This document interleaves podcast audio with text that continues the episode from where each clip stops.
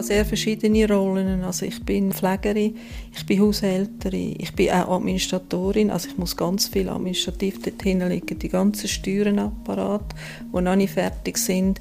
Und dann bin ich noch Ehefrau, oder? Ruth Nievergeld erzählt von ihrem Alltag mit ihrem Mann, der seit mehreren Jahren schwer krank ist. Ein Alltag, der anspruchsvoll und kräftezehrend ist und wo ihre Gefühle manchmal mit ihrer Achterbahn fahren. Also sehr unterschiedlich. Also es sind einfach immer extreme äh, Lebenssituationen. Manchmal geht es mir extrem gut. Und dann gibt es die absoluten Tiefpunkte, Verzweiflung pur, wo ich nicht mehr weiss, wie ich weiterfahren soll. Der Ruth Nievergelt, ihr Mann, ist Patient von Palliaviva, die grösste spezialisierte Palliativ-Care-Organisation im Kanton Zürich, wo Betroffene und ihre Angehörigen die Hei betreut. Das ist ein Podcast von Palliaviva. Ich bin Rebecca Häfeli.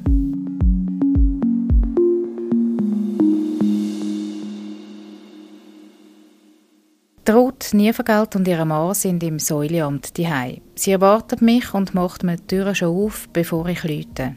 Ihr Mann ist in seinem Schlafzimmer im Parterre vom Reihenhäusli am Schlafen. Vor der Haustür steht ein Rollator, im Eingangsbereich sehe ich einen Rollstuhl. Sie führt mich die Stege auf in ein Zimmer, wo es einen Tisch und einen Haufen gemalte Bilder und kleinere Skulpturen drin hat. Ruth Nievergeld ist in der Region Zürich aufgewachsen. Ihr Mann war Engländer und Wissenschaftler. Sie hat als Oberstufenlehrerin geschafft, diverse Weiterbildungen gemacht und ist heute Coach und Supervisorin. Aber vor allem kümmert sie sich jetzt um ihren schwer kranken Mann. Wir sitzen als Feister in zwei Korbstühlen einander gegenüber. Frau Niervergelt, wir sitzen jetzt da. Was ist das für ein Raum? Wo sind wir da? Das ist ursprünglich der Raum von meinem Mann. Das ist sein Atelier, das er gemalt hat. Und das ist lang unbenutzt gewesen, weil ich das wie nicht auf dem Radar hatte, dass, man, dass ich das ein bisschen umnutzen könnte. Und dann hat mir Freundin gesagt, wieso tust du denn nicht das Atelier für dich ein bisschen herrichten? Und das habe ich sehr gute Idee gefunden und das habe ich dann auch gemacht. Und es ist jetzt eigentlich immer noch sein Raum, also sind da seine Figurenbilder. Äh, man sieht auch, dass er einen Doktortitel hat. Ich habe da schon Klienten empfangen für die Supervision. Und jetzt ist das so, auch, äh, ich finde es sehr ein angenehmer Raum äh, mit einer gewissen Atmosphäre, die mir gefällt. Eben, er hat nicht nur gemalt, sondern er hat auch äh, Figuren gemacht aus Keramik. Ja, das ist richtig, ja. Er hat auch drei Ausstellungen gehabt. Also die letzte habe ich total organisiert, weil er das nicht mehr können. Aber das ist sehr erfolgreich gewesen, ja. Ist auch seine Leidenschaft. Er tut schon einmal und mit Anweisung von seiner Betreuerin, aber das ist nicht mehr, was man jetzt könnte als das, was er vorher kennen oder Das ist sehr tragisch eigentlich, wenn er das eigentlich nicht mehr auf die Reihe kriegt, oder? Wir sind vorhin an seinem Schlafzimmer vorbeigelaufen. Er schläft im Moment. Er ist in dem Fall schon lange nicht mehr da oben gewesen. Das ist richtig, ja. Ich würde sagen, ein paar Monate. Als er noch nicht so mit Schwärzen belagert war, hat er amigs noch da rauf, die Stege drauf, mit der Spitex, da oben duschen. Und manchmal ist er sogar auch noch da ins Atelier, aber das ist seit ein paar Monaten haben wir das jetzt nie mehr gemacht. Es ist sehr aufwendig, ihn da raufzubringen. Es ist nicht unmöglich, aber ähm, wir haben das jetzt wieder einmal geplant, mit der Spitex, dass er auch wieder mal könnte duschen könnte. Das tut er manchmal erwähnen, dass er das möchte. Sie haben gesagt, er ist von Schmerzen plagt. Können Sie kurz umreißen, wie es ihm geht und was er, an was er eigentlich leidet? Also äh, ursprünglich ist er diagnostiziert mit Parkinson. Später ist dazu eine Art Parkinson-Demenz, äh, Lewy-Body-Demenz heißt das, glaube aber man ist sich da nicht so ganz klar. Dann die Schmerzen kommen eigentlich vor allem vom Rücken aus. Er hat äh, im, im unteren Lendenwirbelbereich hat er eine Operation gehabt, vor etwa einem Jahr gerade, wo sie ihm die Wirbel zusammen da haben. Da hat er sehr lange Rekonvaleszenzzeit gehabt. Und dann ist er nachdem ist er eigentlich recht gut unterwegs. Sie hat sogar ein Stück laufen mit sehr wenig Schmerzen. Und leider hat es nachher oben an dem ähm, an der Operationsstelle hat es einen Bandscheibenvorfall gegeben, ziemlich ein heavy. Und den wollte er nicht mehr operieren, weil das ist einfach nochmal ein riesen Eingriff. Und von dem her kommen eigentlich die Schmerzen, die er jetzt hat. Er ist jetzt im Moment relativ schmerzfrei. Wenn er nicht laufen muss, dann ist es eigentlich ganz okay.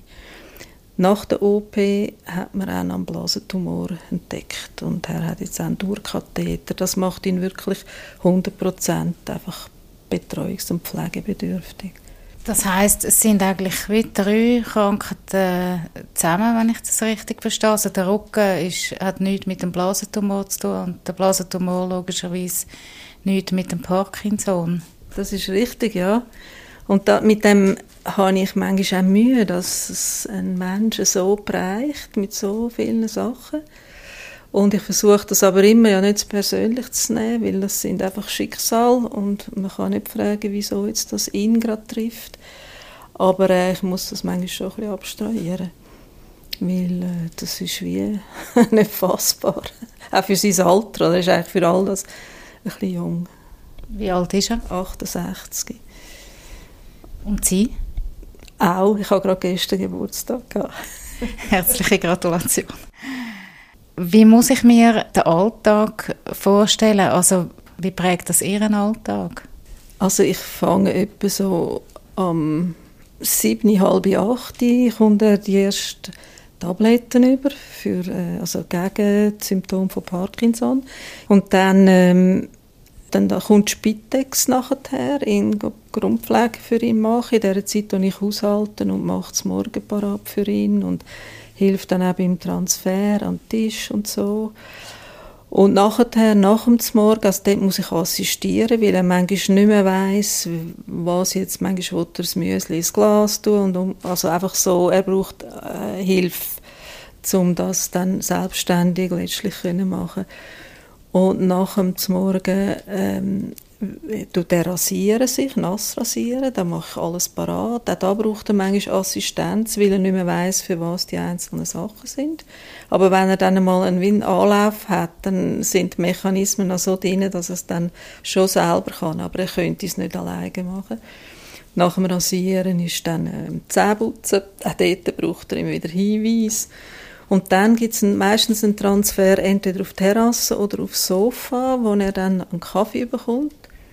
Dann ist es jeweils etwa 11 Uhr und dann ist meine Frühstückszeit dann. Bis dann bin ich eigentlich tätig, also vom 7 bis etwa um 11 Uhr bin ich tätig, eigentlich vor allem für ihn. Und dann ist er auf dem Sofa, dann tut er äh, sein Guardian lesen, also ein bisschen Anführungszeichen, tut einfach dort drinnen rumschneuken und dann meistens tut er auf dem Sofa auch einschlafen wieder. Und dann, und dann habe ich eigentlich auch recht noch Zeit für mich. Wie läuft die Kommunikation zwischen ihnen ab? Also wie fest redet er mit ihnen? Wie fest versteht er, was sie sagen und umgekehrt? Also wenn er gut zu Weg ist, versteht er meine Anweisungen sehr genau. Ich sage dann auf Englisch Sit-up, Stand-up. Äh, Eben, er ist englischsprachig. Ja, genau. Ja, dann gebe ich so ganz klare, kleine Befehle und die tut er dann befolgen. Manchmal, wenn er äh, ein bisschen angriffig ist, dann findet er, also ich mache jetzt das schon 40 Jahre, du musst mir jetzt sicher nicht sagen, äh, wie ich mich jetzt muss rasieren muss. Sprache ist sehr ähm, reduziert. Also ich, ich finde auch ein bisschen raus, was er meint, aber er findet Wörter eigentlich nicht mehr. Wir haben am Morgen noch so ein Teeritual, wenn er noch im Bett ist. Und dort versucht er mir dann zu erzählen, was er geträumt hat. Und manchmal verstehe ich oder merke auch, dass er total verwirrt ist und eigentlich gar nicht recht weiss, äh, wo er ist und so. Also ich kann mit ihm nicht mehr auf Augenhöhe kommunizieren. Das macht das manchmal schwierig. Ähm, also vor allem, wenn ich sehr lang mit ihm alleine bin, so drei Tage mit ihm allein, wird das für mich eng wegen dem Austausch. Das ist eine Schwierigkeit, finde ich. Also für Sie wird es eng, weil Sie nicht mehr einen Austausch auf Augenhöhe haben, also wie Sie sich wünschen, eigentlich mit jemandem zu reden auf Augenhöhe. Ja, genau. Es ist dann so ein bisschen so, ich sage dann, dann ich bin das Zweite allein. Das bin ich, fühle ich mich eigentlich selten, aber das gibt es schon, äh, dass ich dann merke, oh, ja, ich kann wie mich nicht austauschen. Aber ich habe sehr einen grossen Kreis von Leuten, also mir, man muss sagen mir. Und das hilft mir enorm, oder, das zu überbrücken. Haben Sie dann den Eindruck, dass er das realisiert, was da passiert? Ja, also er, äh, er sagt, eigentlich wenn er gut Weg ist, sagt er dann, ja, ich, mir kommen die Wörter nicht Sinn oder ich verliere meine Sprache.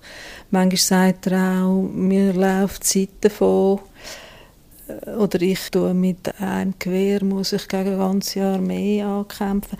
Also er, er merkt schon, ja, dass er äh, nicht so gut Weg ist und die andere Seite ist, manchmal hat er keine Ahnung, dass er krank ist. Eben dann findet er, ja, also was, was hast du? Und das ist auch noch schwierig, um das äh, bewältigen. Ja. Ich habe Sie unterbrochen beim, beim Tagesablauf, also wenn, wenn eigentlich Sie mal Zeit haben für sich, wie viel Zeit ist das am Tag und was machen Sie mit dieser Zeit? Machen Sie wirklich etwas für sich? Es ist natürlich schwierig. Ich glaube, ich habe nie ein Kind aber ich glaube, es ist so, wie wenn man kleine Kinder hat. Man kommt wie zu nichts. Man hat zwar vielleicht schon, eben, wenn, wenn er dann schläft, habe ich ja schon Freiräume, aber dann ist es wie so, um dann etwas wirklich anreißen, ist dann doch wieder zu wenig Zeit. Also ich habe schon für mich Zeit. Das, das ist nicht so, dass ich das nicht habe, weil ich doch einige Tage auch Entlastung habe. Also wo wirklich jemand über mehrere Stunden schaut. Und dann kann ich Leute treffen, ich kann rausgehen spazieren, ich kann da oben eben Sachen machen. Ähm, das kann ich schon. Was machen Sie? Ja, verschiedene gestalterische Sachen. Literatur hilft mir sehr, also auch zum Thema. Äh, Im Lockdown habe ich sehr viel äh, Zeug gemacht, wo dann auch eben der Besucher war. Ähm, ja, also verschiedene Sachen. Und was heißt gestalterische Sachen zum Beispiel? Zum Beispiel äh, habe ich da so ein Bild gemacht im Lockdown vor allem, wo ich gemerkt habe, ich habe wirklich, äh, mir fehlt der Kontakt, äh, also persönlich, da habe ich all meine Freundinnen angeschrieben, sie sollen mir ein Porträt schicken von ihnen. Dann haben die das sehr äh, gern gemacht und dann habe ich die alle auf so äh, Sechseck-Karton, die Porträts. Und das ist interessant gewesen, weil wenn ich dann die eine Person da so ausgeschnitten habe, bin ich so in Gedanken, so in Verbindung gewesen und ich habe das alles jetzt arrangiert auf dem Bild da also man kann es noch erweitern. Und das ist eine enorme ähm, Verbundenheit mit den anderen ist da entstanden. Also das ist ein, ein super Projekt gewesen. Und jetzt habe ich gemerkt, in der Sommerferien habe ich gemerkt, äh, es gehen alle fort. Und nicht, dass ich auch hätte fort will, ich bin gar nicht so eine Reisetante, aber ich bin gleich, ich dachte, ja, jetzt gehen alle, oder? Dann habe ich äh, die einen gebeten, äh, mir so Souvenir mitzubringen und das haben die auch wahnsinnig gern gemacht. Also ich habe jetzt zum Beispiel eine Schlangenhaut aus Aligudi und Lavastein und von der Ostsee komme ich jetzt Federn über und, äh, und dann merke ich auch, das verbindet mich, also das macht so einen Weg zu diesen Ort auch, wo ich nicht gehen kann und das ist, tue ich dann irgendwann gibt es da eine Installation daraus. Also da freue ich mich schon drauf. am Tag dann geht es so weiter, also bis in den Abend eigentlich, dass sie einfach für ihren Mann da sind. Wenn sie nicht Entlastung haben, dann sind sie um und schauen, dass es ihm gut geht. Das ist richtig, ja. Ich tue dann äh, ihm das Mittag parat machen, ich tue Medikation natürlich im Auge behalten. Wenn er dann aufwacht, dann muss ich ihn wieder aufs Sofa bringen und dann tue ich Tee machen. Ich muss den Urinbeutel leeren, etwa viermal am Tag. Manchmal klemmt es ihn da auch, dann muss ich nachher äh, das in die Ordnung bringen. Ich muss dann, äh, er hat oft kalt und wieder warm und dann muss ich das alles irgendwie schauen und dann tue ich kochen auf der Abend. Ja, und dann schaut er Fernsehen und ich bin echt, tue dann auch irgendetwas, vielleicht ein Doku schauen auf meinem Computer. Und äh, dann gibt es bis etwa um halb zehn gibt's noch Medikation. Und nachher äh, muss er meistens auf die Toilette, das ist dann sehr aufwendig. Also so etwa am 10 Uhr äh, geht er ins Bett, also Toiletten und Zähneputzen und ins Bett äh, bringen, helfen Kleider äh, abziehen, so dass etwa um halb 20 vor 11 Uhr habe ich dann eigentlich Feierabend und dann gehe ich da rauf und dann kommt noch meine Zeit ein bisschen. Aber da übermache ich natürlich immer, weil eigentlich wäre meine Zeit schon auch zum Schlafen, oder? Aber ich muss einfach noch für mich dann irgendwie etwas machen. Die äh, Rolle, die Sie da haben, das klingt ja streckenweise wie, Sie sind Pflegerin von Ihrem Mann, aber Sie sind gleichzeitig auch Lebensgefährtin, Sie sind seine Frau. Wie finden Sie sich in dieser Rolle zurecht? Ja, ich glaube, es ist so ein bisschen halt das Bewusstwerden. Ich habe jetzt äh, das einmal aufgeschrieben. Ich habe sehr verschiedene Rollen. Also ich bin äh, eben Pflegerin, ich bin Haushälterin, ich bin auch Administratorin. Also ich muss ganz viel administrativ dorthin liegen, die ganzen Steuernapparat, die noch nicht fertig sind. Und, und dann bin ich noch Ehefrau, oder?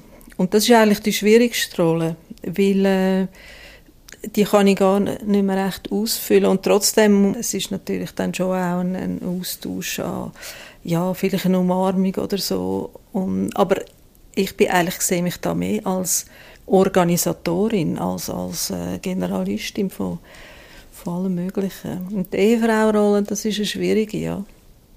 Was hebt einem? Also Sie können ja auch einfach faktisch wie nicht davonlaufen. Das ist richtig, ja.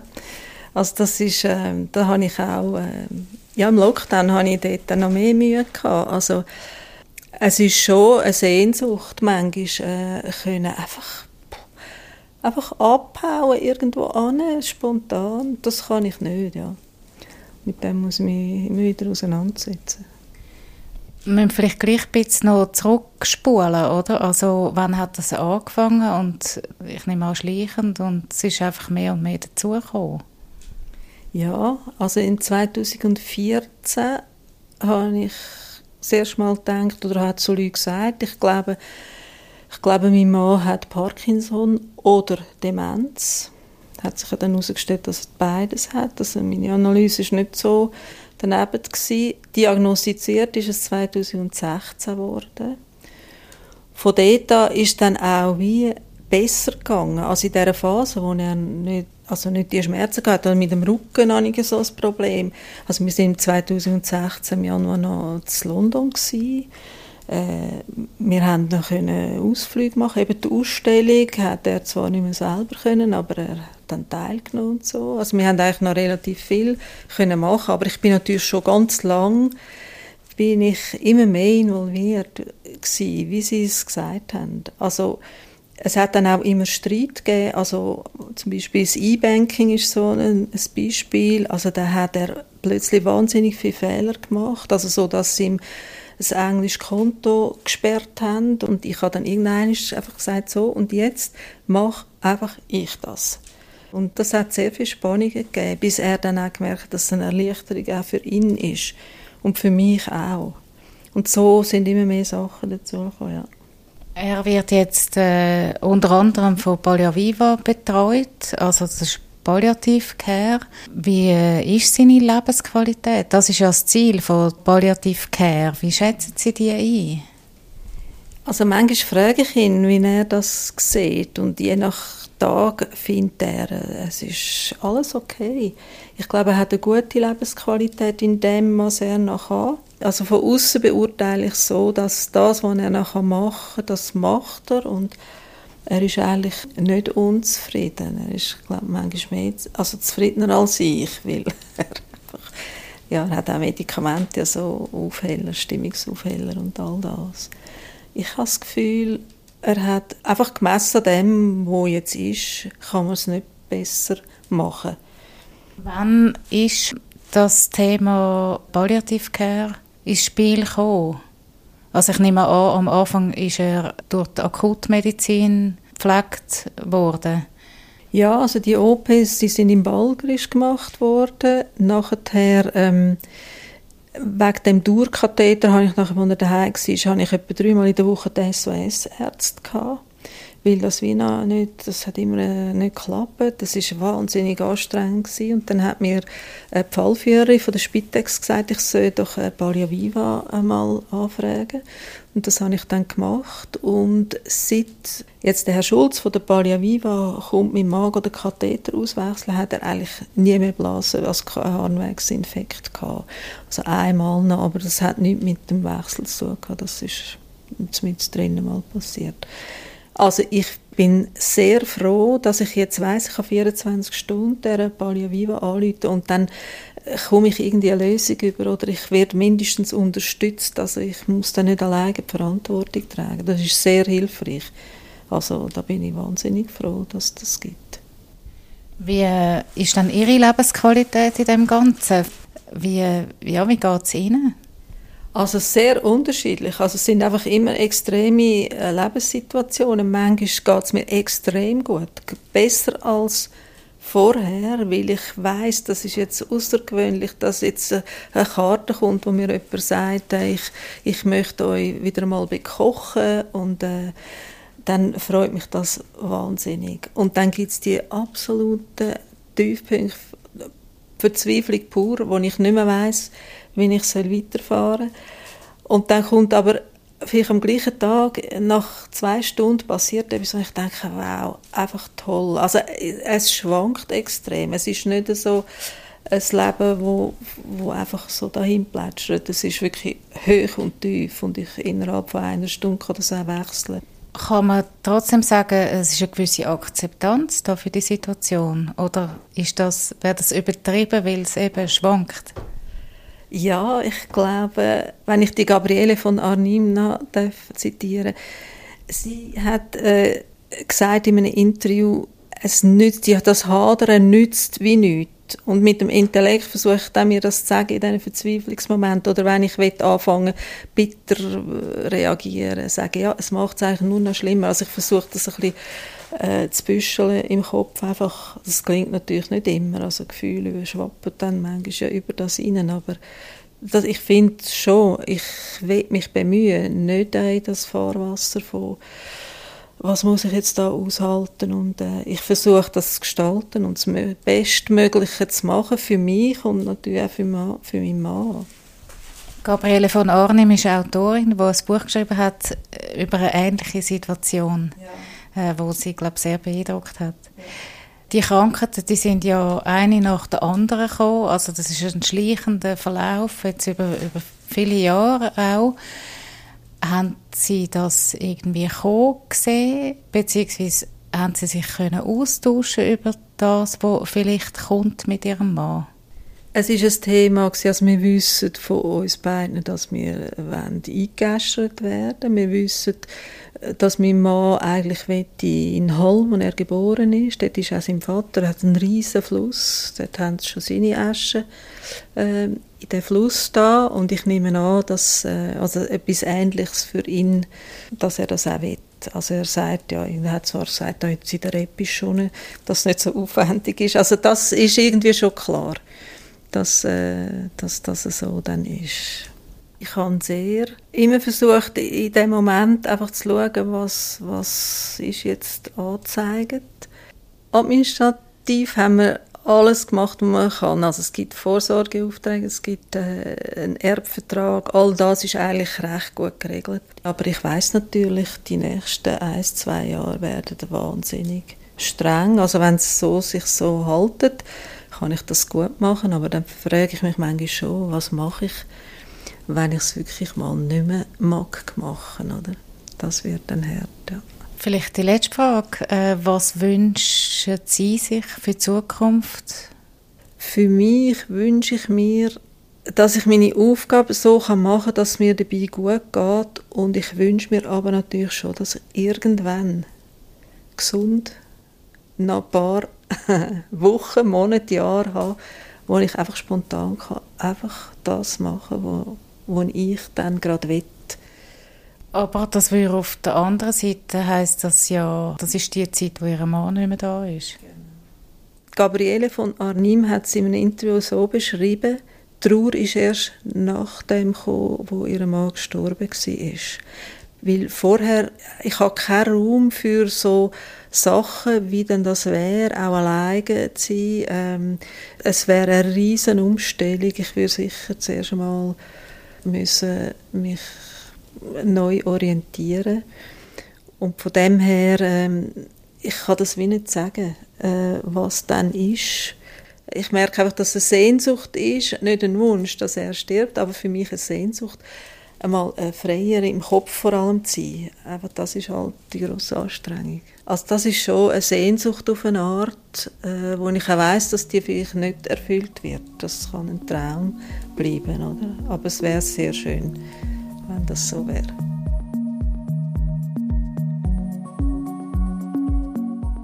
Zu dem Interview gibt es auch einen Text, den man auf der Webseite von Palliaviva nachlesen kann. Unter www.palliaviva.ch und dann den Blog anklicken.